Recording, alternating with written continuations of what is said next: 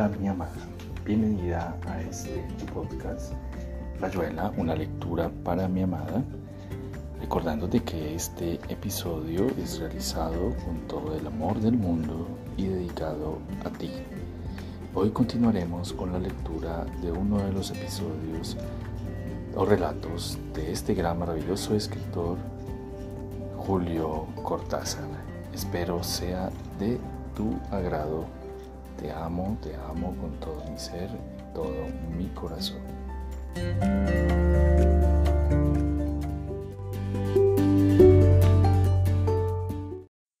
Continuamos con la lectura de examen de Julio Cortázar. Vas bien, dijo Clara suspirando, pero sos tan confuso. Confuso es esto que quiero decir. Convéncete, cronista. El horror de la existencia lo vio Rambaud mejor que nadie. Muy esclave de mon baptême. Te crías en la estructura cristiana, reducida no más que a un cascarón de tortuga donde te vas estirando y ubicando hasta llenarlo. Pero si sos un conejo y no una tortuga, es evidente que estarás incómodo. Las tortugas, como el gran dios Pan, han muerto, y la sociedad es una ciega nodriza que insiste en meter conejos en el corsé de las tortugas. Buen símil, dijo Clara con la boca llena de imperial ruso. Te crías fajado por las grandes ideas fijas, pero un día haces tu primer descubrimiento personal, y es que esas ideas no parecen ser muy aplicadas en la práctica, como no son sonso y te gusta vivir, ocurre que deseas la libertad de acción. ¡Sas! Ya te topaste con las ideas, con tu autismo, no en forma de decretos exteriores. Fíjate que esto es importante, no en forma de compulsiones prácticas, que son las que desesperan a los rebeldes de pacotilla, pues aunque estén en esa forma, como que lo están, siempre se las puede burlar más o menos, sino que te las encontrás en vos mismo, tu bautismo viejo. Las furias de Orestes, dijo Clara. Sos cristiano, dijo Juan, sos el occidente cristiano desde la manera de cortarte las uñas hasta la forma de tus banderas de guerra. Atrapado, empieza el jadeo. Imagínate un águila educada entre ovejas y que un día siente la presencia y la necesidad de sus fuerzas de águila, verre, porque no debe de ser soberbio. Imagínatelo, y ahí tenés la cosa. Está bien, dijo el cronista, lo malo es que no tiene arreglo. Eso es lo de menos, dijo Clara, lo que importa es que sea así, indubitablemente así, limpiamente así, lo que no es seguro. Me parece que sí, dijo Juan, por lo menos mi persona me induce a creerlo. Cada gesto auténtico se ve frenado, desanimado por un conformismo de mi naturaleza. A cada minuto, cuando decido mañana, surge mi rebelión. ¿Qué es mañana? ¿Y por qué mañana? Entonces el reloj suizo echa a andar, aceitado y perfecto, y el cucú que tengo aquí en la cabeza me canta. Mañana es un nuevo día. Amanecerá nublado con temperatura en sostenido ascenso. El sol sale a las seis veintidós. Día de Santa Cecilia. Te levantarás a las ocho. Te lavarás. Fíjate que eso solo, te levantarás, te lavarás. Eso solo es tu autismo, los grilletes, la estructura occidental. ¿Te sentís tan mal por eso? dijo el cronista. La técnica está en levantarse a las once y frotarte la cara con alcohol. Eso es idiota y no engaña a nadie. Mira, si se nació oveja hay que vivir oveja, y el águila precisa sitio para decolar a fondo. Yo podré tener la forma de la tala de la lata en que me han envasado desde que Jesús se convirtió en el tercer ojo de los occidentales, pero una cosa es la lata y, y otra la sardina. Creo saber cuál es mi lata, ya es bastante para distinguirme de ella. De distinguirla, escaparse. No sé si es posible escaparme, dijo Juan, pero sé que mi deber para conmigo es hacerlo. Aquí los resultados cuentan menos que las acciones. Tu deber para contigo, murmura Clara, solo con vos mismo para realizarte. Solo cuento conmigo y aún así en pequeña parte, dijo Juan, de mí tengo que descontar al enemigo, a ese que fue criado para que matara mi parte libre, a ese que debía ser bueno, querer mucho a su papito y no treparse en las sillas o en los zapatos de las visitas. Cuento con tan poco de mí mismo, por eso, pero ese poco vela está atento. Baudelaire tenía razón, cronista. Es Caín, el rebelde, el libre, quien debe cuidarse del blandísimo, del viscoso y bien educado Abel. Miró fijamente a Clara. A propósito, dijo Clara, pero seguí, no te interrumpo. No es viscoso, pensó con una ternura absurda. Ya está todo dicho, dijo Juan. Me alegro de no tener un Dios. A mí nadie me va a perdonar y nada puedo hacer para que el perdón me sea otorgado. Corro sin ventaja, sin el gran recurso del arrepentimiento. De nada me valdría arrepentirme, porque en mí mismo no hay perdón. Es posible que tampoco haya arrepentimiento, pero entonces el destino es absolutamente mío. Yo sé, al faltar a mi tabla de valores, que lo hago, y sé y supongo porque lo hago, y mi hecho es irremisible si me arrepintiera, sería inútil lo mismo, caería en la autocompasión o la casuística. Antes me, muera cien veces. Eso se llama orgullo, dijo el cronista, sumando los tickets. No, eso se llama ser uno mismo, andar solo y tenerse fe, porque creo que solo el que no va a patinar es capaz de prever con tanta claridad su riesgo y viceversa. Pequeño Orestes Sartriano, se burló el cronista con cariño. Gracias, dijo Juan. Muy tu abrigado. En la esquina del Talcahuano tuvieron que hacer un rodeo y obedecer las confusas órdenes de un capataz municipal que dirigía las maniobras para desviar el tráfico. Algunos barriles, farolas y banderas coloradas le daban a la calle un aire de barricada complicado por un Chevrolet distraído que acababa de cruzar la línea prohibida y estaba con una rueda delantera dentro del hundimiento y ese aire grotesco de toda máquina arrancada a sus normas. El diálogo entre el chofer y el capataz era de una violencia tal, según dijo el cronista, parecía muy difícil que se agarraran a patadas.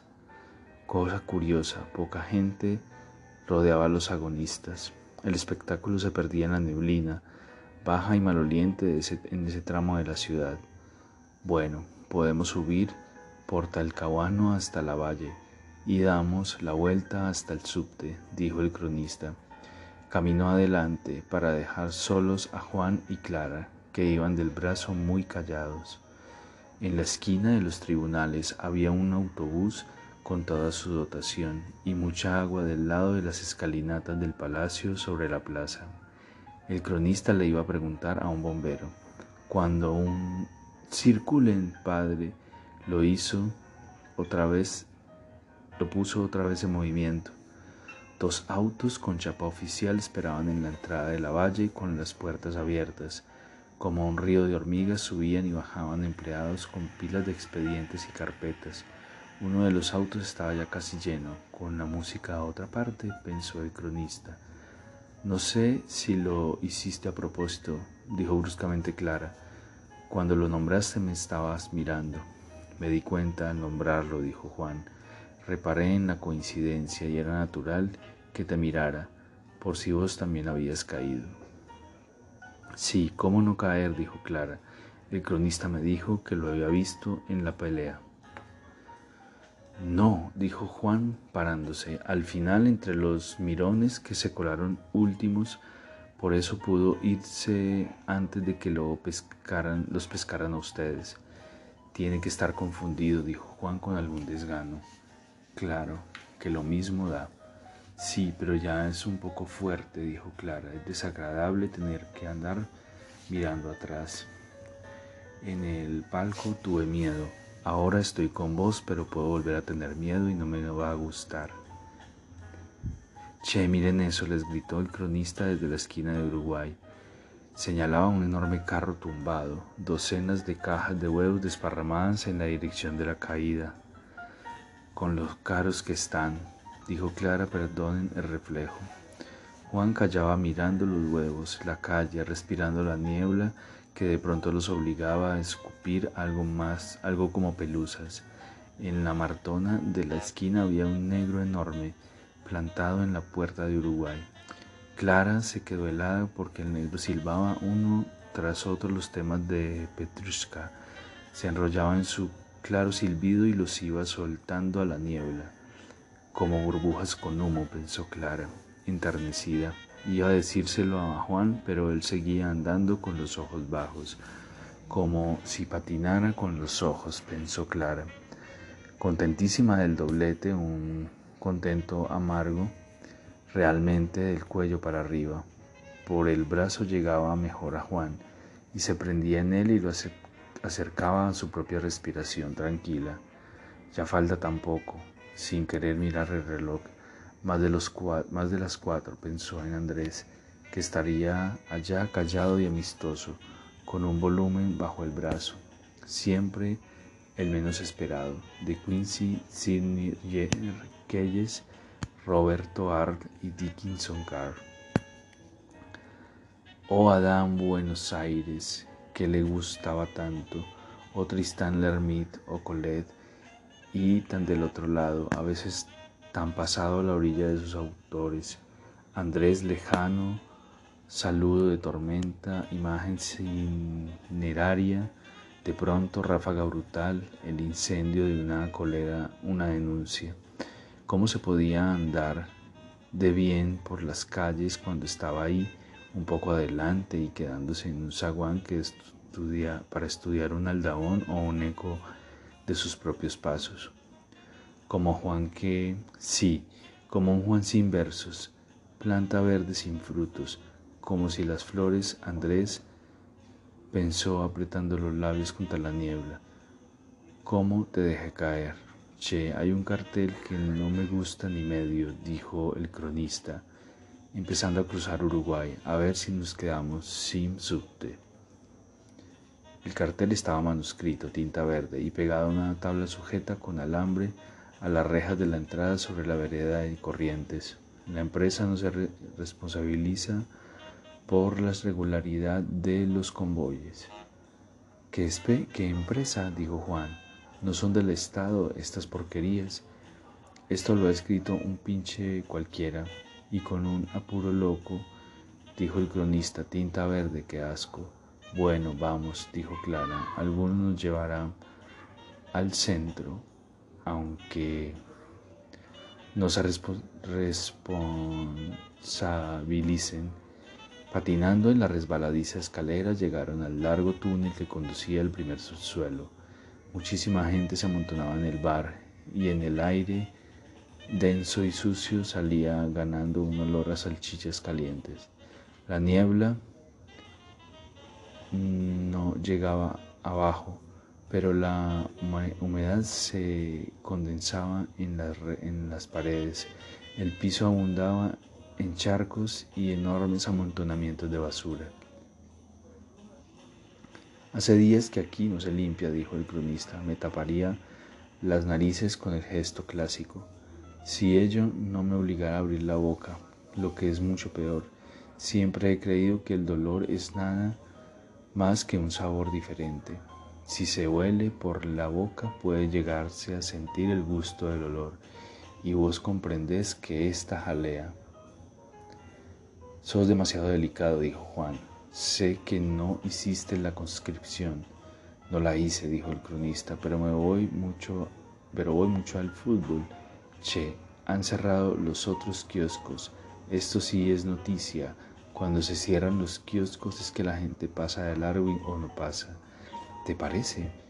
Mira esa barra como lastra. Bueno, es inevitable. Yo tengo probado que los gallegos respiran por el idioma y que si no hablan se mueren de asfixia o, por silencio. En cambio los porteños respiran por el estómago. Cuando comen, mamá mía, los baby feed, ¿vos has visto algo parecido? Maquinitas de hacer caca. ¿Quién no definió así? ¿Quién nos definió así? Alguien que pasaba delante de ese bar. Che, un momento, retiro todo lo dicho. Esa gente me está, me está comiendo. Miraron desde lejos como dos muchachas ayudaban a levantarse a una mujer que había resbalado. El cronista tenía razón, la gente del bar hacía paquetes, cumplía un tráfico oscuro con el gordo vendedor del guardapolvo roñoso. Están comprando las existencias, dijo Clara y tuvo miedo, y sintió que la mano de Juan se apretaba en su brazo. Qué hijo de una gran puta, dijo el cronista. ¿Dónde hay un teléfono? Esto es el comienzo del mercado negro. Va, en su diario yo lo sabía. En su diario ya lo sabrán, dijo Clara con amargura. Su dire tendrá el garaje lleno de bolsas de azúcar y papas. Que se le pudran, dijo el cronista. Moneditas, Juan querido, aquí hay dos. En la boca de la escalera se amontonaban diarios arrugados, un plano de escoba y una tapa de la revista Cuéntame. Oyeron un ladrido, que, un ladrido que subía desde el túnel. Clara se tomó del pasamanos, pues lo soltó con asco. Resumaba, estaba como vivo. Toma, sécate. Juan le dio a su pañuelo y sostuvo, lo sostuvo del brazo y le sostuvo del brazo. Hiciste acordar a una noche en que entré a mi pieza a oscuras y alcé de la mesa un álbum con la séptima sinfonía subtitulada La apoteosis de la danza. Al agarrarlo en plena oscuridad siento que se mueve en la mano. Ya te imaginarás la reacción. La séptima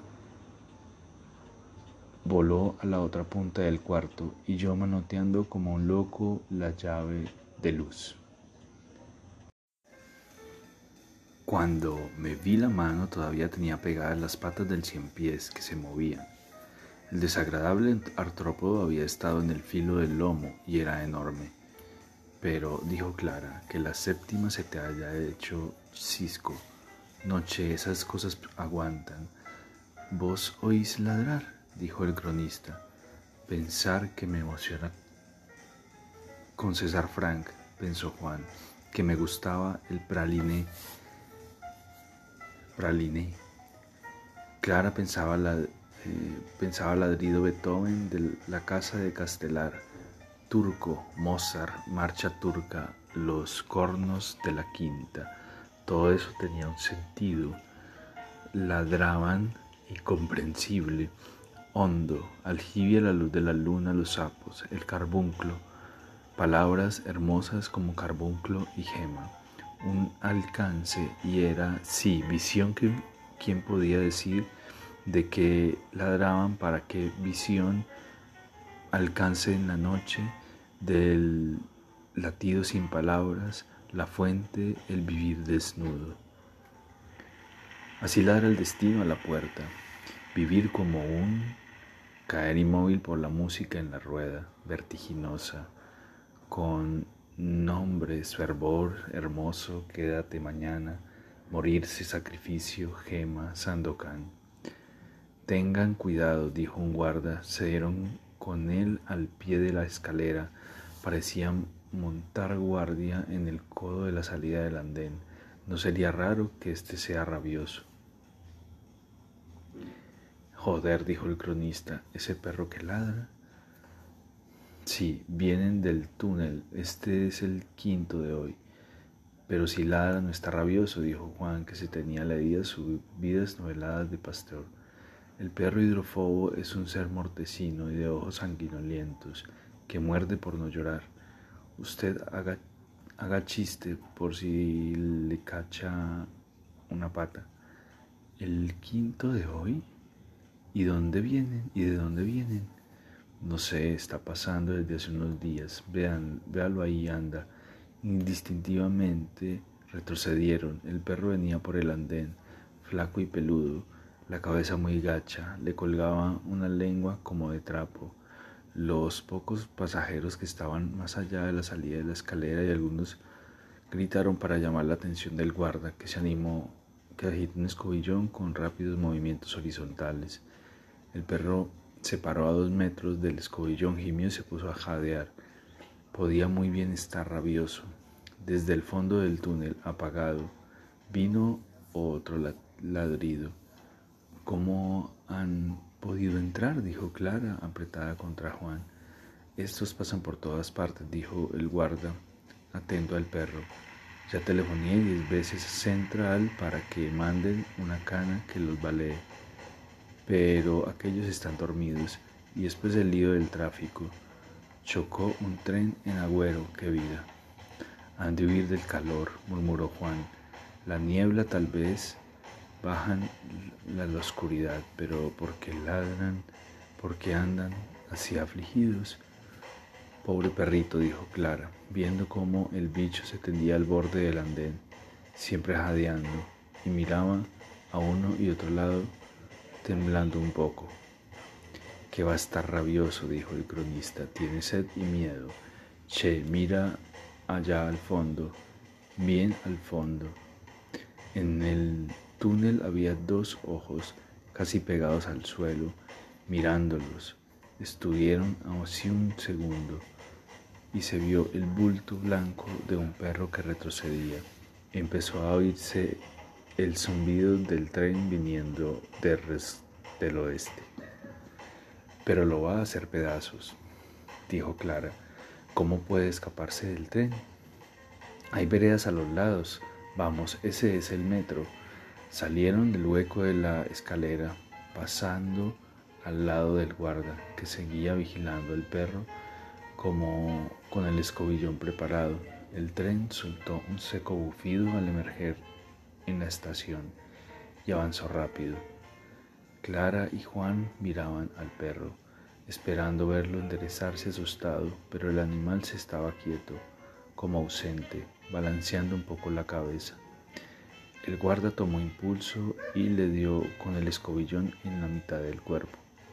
Calculó muy bien porque el perro cayó en la vía a un segundo, un segundo antes, antes de que pasara el tren, su aullido se apagó justamente con el grito de Clara, tragados por el estrépito de frenos y fierros.